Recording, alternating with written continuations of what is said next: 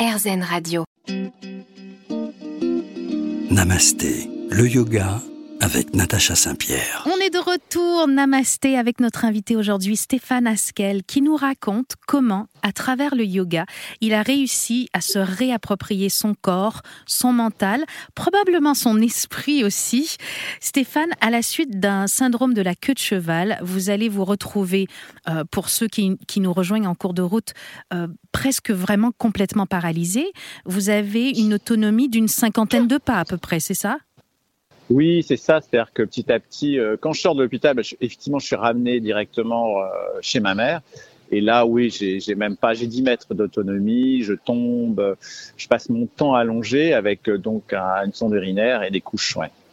Vous allez rencontrer chez votre mère un ami médecin chirurgien qui, euh, j'avais oublié ce passage du livre, va être, va être assez brusque avec vous. Oui, c'est assez euh, violent.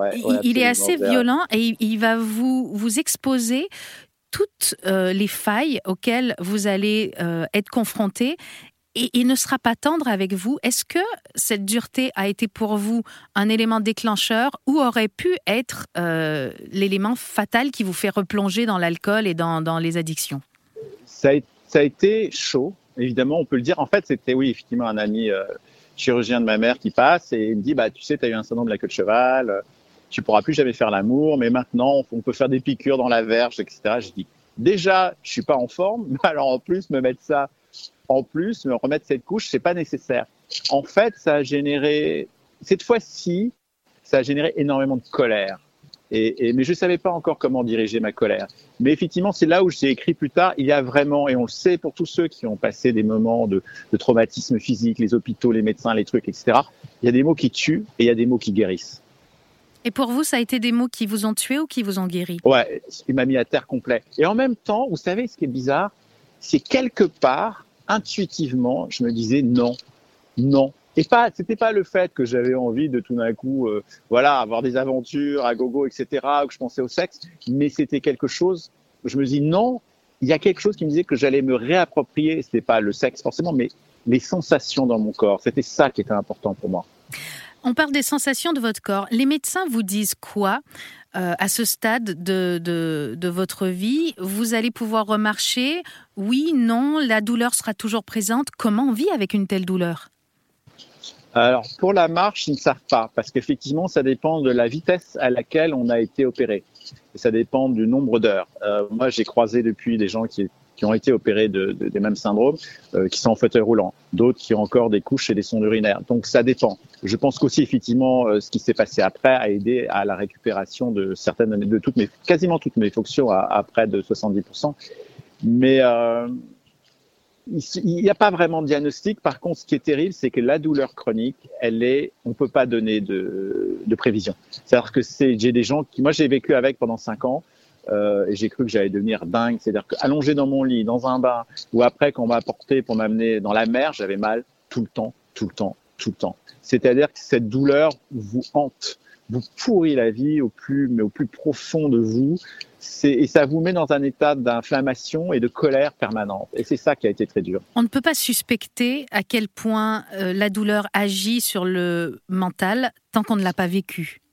Absolument. Et puis c'est un cercle vicieux, vous savez, parce qu'en fait, la colère provoque donc l'inflammation. L'inflammation, c'est comme un espèce de, circuit euh, qui tourne comme ça euh, non-stop, l'un renvoyant à l'autre. Et, je me disais, mais je ne vois pas comment. Alors en plus, ce qui se passe, évidemment, c'est que on est dans une médecine très portée sur les antidouleurs aujourd'hui, donc on me bombarde. Je crois que j'ai pris tout ce qui existe en in et en il, mais à un niveau hallucinant. Non mais vous savez, c'est un truc de dingue. Mais j'avais des médocs, je ne sais même plus à quelle heure prendre lequel les trucs pour dormir, les trucs euh, pour relaxer. Pour se réveiller, les trucs, pour. Il y avait un oh médicament Pour, pour contrer chaque médicament, je suppose. Et, et à un moment donné, vous allez décider de d'essayer de vous libérer euh, de tout ça et arriver à vivre avec votre corps grâce à certains médecins que vous côtoyez, grâce à une professeure de yoga que vous allez rencontrer aussi. On va se raconter tout ça dans un instant. Là, il faut qu'on aille à la pause, mais on revient tout de suite sur RZN Radio dans Namasté. On bouge pas. Namasté, le yoga avec Natacha Saint-Pierre. On est de retour dans Namasté avec notre invité aujourd'hui, Stéphane Askel. Stéphane Askel qui a un parcours de vie incroyable. Il nous parle de résilience. J'ai rarement vu un homme capable de parler aussi bien que vous de la résilience. C'est souvent des termes qui sont employés par les femmes. Peut-être que ce que vous avez vécu euh, vous a transformé. Je suppose en tout cas que ce que vous avez vécu vous a transformé. Dans votre parcours où vous réapprenez euh, à vous approprier votre corps, à marcher, à vous, apprivoiser ce corps, pardon, vous allez faire un séjour à Granville pour vous remettre en forme.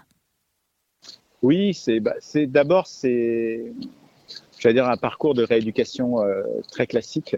Donc je cherchais un endroit, j'avais besoin après l'hôpital, après euh, avoir été chez ma mère, je voulais sortir de la ville. Donc, je connaissais un endroit, euh, donc il y a un centre connu hein, à Granville, où d'ailleurs j'avais passé souvent mes, mes vacances d'enfant là-bas et d'adolescent. Donc, je me disais c'est super, c'est un centre qui est assez chouette, au bord de l'eau, on aller sur une plage à Granville. Et euh, le temps que ce soit pris en charge, j'ai déboulé là-bas en plein hiver, donc c'était pas très gai, alors que je me voyais en maillot de bain euh, hmm. sur la plage. Mais ça a été, comment vous dire, c'est difficile parce qu'en fait, à l'époque, je n'ai pas la notion d'autre chose que de ce type de rééducation que je connais. Euh, donc, effectivement, il y a une balnéo. Euh, les gens là-bas sont incroyablement, les infirmiers, les soignants sont, sont extraordinaires parce que c'est un endroit aussi où il y avait beaucoup de d'amputés, d'accidents de la route. Il y avait Belmondo d'ailleurs qui était là-bas à l'époque après son AVC. Euh, et j'ai rencontré des gens formidables. Mais il y avait une chose, vous savez, c'est drôle. Un jour, j'avais fait ce film sur Dominique Lapierre et un peu sur la médecine ayurveda en Inde, comment ils soignent les enfants, les lépreux, etc. Et donc j'ai fait une projection du film parce que les gens sont dans une telle solitude dans la douleur que je me suis dit c'est pas possible, il faut qu'on organise des choses pour qu'on se retrouve. J'avais déjà un peu cette notion. Et donc je leur montre ce film et il y avait quelques quand même médecins qui étaient pas très contents parce que je parle de médecine ayurveda et que pour eux c'est du flanc. Et, et, donc je me rappelle de discussions assez assez tendues en expliquant qu'il faut peut-être commencer à un peu soigner euh, toutes les parties du corps, que pas une partie du corps, etc. Mais bon, euh, voilà. Donc Grandville, j'y reste plusieurs mois. Euh, vous je cherchez, sors de là. Vous dites, vous dites à Grandville, et j'aime beaucoup cette phrase. Vous dites, vous cherchez à muscler votre corps, mais votre esprit aussi. Vous allez être confronté à vous-même là-bas et, et voir d'autres injustices va vous apaiser un peu. Oui, parce qu'effectivement, euh, je vois des gens euh, sans, sans, euh, avec des moignons, avec des pattes de jambes. Je vois des cas quand même très très sévères. Je, je me lie d'amitié avec un jeune homme qui a une maladie, je connais plus le nom, c'est une maladie héréditaire avec les os qui se fragilisent sur les années. Et je me dis bon, finalement, euh, bon, ce qui t'arrive est terrible, mais il y a pire. C'est un peu, c'est terrible hein, de dire c'est vraiment la cour des miracles. Et en même temps, ce que j'ai trouvé, c'est qu'il y avait, il y avait des gens, des personnes qui avait une force de, de, vie. Mais moi, je me disais, je suis, je suis un schtroumpf à côté. Ils sont extraordinaires. Et c'est là-bas que vous commencez à réfléchir autrement, parce qu'il y a une phrase de vous aussi que j'aime beaucoup. Vous dites L'auscultation ne suffit pas, il faut aussi être à l'écoute de l'esprit et du cœur.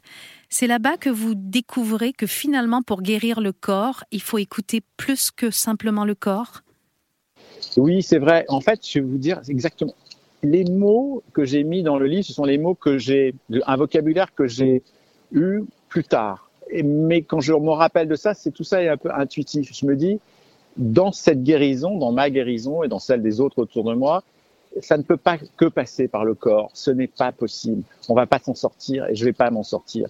Il y a d'autres choses. Mais j'avais pas encore les outils parce que dans ces centres de rééducation, euh, il n'y a pas d'autres formes de thérapie on n'est que dans le corps et dans l'effort. Et c'est ce que va me dire un neurochirurgien plus tard en me disant, je t'aurais déconseillé d'aller vers ce genre de rééducation. Puisque finalement, on fait travailler le corps plus que ce qu'il n'est déjà capable de le faire mentalement? Je vais être, ma réponse va être un peu biaisée par le fait que bon, là, je, pratique donc depuis plusieurs années maintenant euh, yoga. Donc en fait, il n'y a pas d'intelligence, j'allais dire, euh, et de souffle instinctif dans, dans, cette rééducation. Elle est dans l'effort. Elle est, j'allais dire, presque dans la performance. No pain, no gain, finalement. Voilà. Donc, il n'y a pas, on ne sollicite pas d'autres énergies plus subtiles qui sont dans, notre, dans nos corps. Donc, on n'utilise qu'une énergie, j'allais dire, assez primitive et assez brute. Et, et, et ça, ça ne me convenait pas à l'époque pour faire vraiment des progrès. Ça va m'aider à rallonger mon périmètre de marche, mais pas à calmer les douleurs. Alors, on revient dans un instant et là, on va découvrir vos premiers pas dans le yoga et c'est là où l'histoire devient très très belle. Restez avec nous. Namasté, le yoga avec Natacha Saint-Pierre. Namasté, nous sommes de retour sur RZN Radio avec notre invité aujourd'hui Stéphane Askel qui nous raconte son parcours où il va retrouver son corps, retrouver son mental grâce au yoga. Et dans votre parcours, il y a un moment que j'adore, c'est cette rencontre que vous décrivez euh, presque de manière magique avec une femme qui s'appelle Thérèse Poulsen et qui va transformer votre vie. Parlez-nous de cette femme. Oui, c'est assez étonnant parce que je suis revenu de Granville et, euh, et je vois pas comment euh, les choses vont vraiment s'améliorer. Alors, il m'est arrivé une chose étonnante, c'est qu'à un moment, je commence à sentir qu'il va falloir que je demande de l'aide. Mais une aide à, et on l'appelle comme on veut, moi ça m'est égal, Dieu, Bouddha, Mahomet, ça n'a aucune importance. Et un jour, euh, comme j'ai déjà entrepris un chemin, euh, j'allais dire pour me rétablir de mes addictions, je me suis tourné vers ce que j'appelle, moi, une puissance supérieure. Et un jour, je me suis vraiment mis, j'ai glissé le long de mon lit, je me suis mis à genoux et j'ai prié, j'ai dit, mais là, avec, justement, on en parlait avec tout mon cœur. J'ai dit, j'ai besoin d'aide. Je sais pas ce qu'il y a là-haut ou pas, mais là, j'ai besoin d'aide parce que ce qui va, je peux pas y arriver tout seul. Et alors, ce qui est amusant, je dis souvent, je m'attendais à ce qui est genre, je sais rien, moi, un guérisseur qui déboule, qui me dit, ah, ben, je vais mettre ma main sur ton front et tu seras libéré de tes douleurs et tu marcheras. Alléluia. Les anges, les trompettes, tout ça dans les cieux. Je me suis dit, ça va être merveilleux. Bah, en fait, l'aide, elle vient quand on la demande, sincèrement. Hein. C'est-à-dire quand on met, c'est ce qu'on explique beaucoup en quantique en ce moment, donc le cœur et l'esprit et le mental tout en œuvre. Et l'aide, elle vient, mais toujours de là où on l'attend pas. Et donc, ma cousine Diana, qui est américaine, qui est de passage à Paris, me dit, j'ai une amie formidable qui est professeure de yoga, j'aimerais que tu la rencontres. Je dis ok, pourquoi pas, je suis ravi de rencontrer des nouvelles personnes. Bref, pour faire rapide, je rencontre donc cette femme, Thérèse, qui est une grande femme blonde, moitié norvégienne, assez charismatique, et qui tout d'un coup me dit euh, je peux t'aider à t'en sortir, mais il va falloir que tu t'investisses. Je suis professeur de yoga, j'enseigne un cursus dans un monastère zen en Allemagne. Il faudrait que tu viennes et que tu t'investisses trois ans. Alors là, on va être très théorique. Euh, quand on est euh, à ce point fatigué et à ce point dans la douleur, évidemment, on a envie d'investir trois ans de notre vie, mais il y a aussi un côté pratique, c'est que vous avez une maison, vous avez un chien, vous avez un travail, vous avez des factures à payer. Comment tout s'organise dans votre tête? Ben, déjà, la première chose, la première chose, je lui ai dit, mais t'es complètement timbré. je suis sûrement pas allé en Allemagne. En fait, elle m'avait dit, tu pourras faire des allers-retours. Mais je me voyais pas, j'étais perclus de douleur. Je me dis, mais j'avais rien, ni pour ni contre le yoga. Mais je me suis dit, j'avais cet a priori quand même qu'il fallait faire des postures un peu acrobatiques. Je me dis, mais je peux pas, je peux rien faire. Qu'est-ce que j'aille faire du yoga dans un truc paumé en Allemagne? Et, et, vous savez, il y a une autre chose qui s'allume à ce moment-là. J'aime l'expression euh, en anglais je vais essayer de la traduire, c'est en anglais on dit a gift of desperation. C'est un cadeau du désespoir. C'est-à-dire que j'ai atteint un tel fond que là, il y a une petite lumière qui s'allume qui me dit vas-y. Ça peut pas être pire.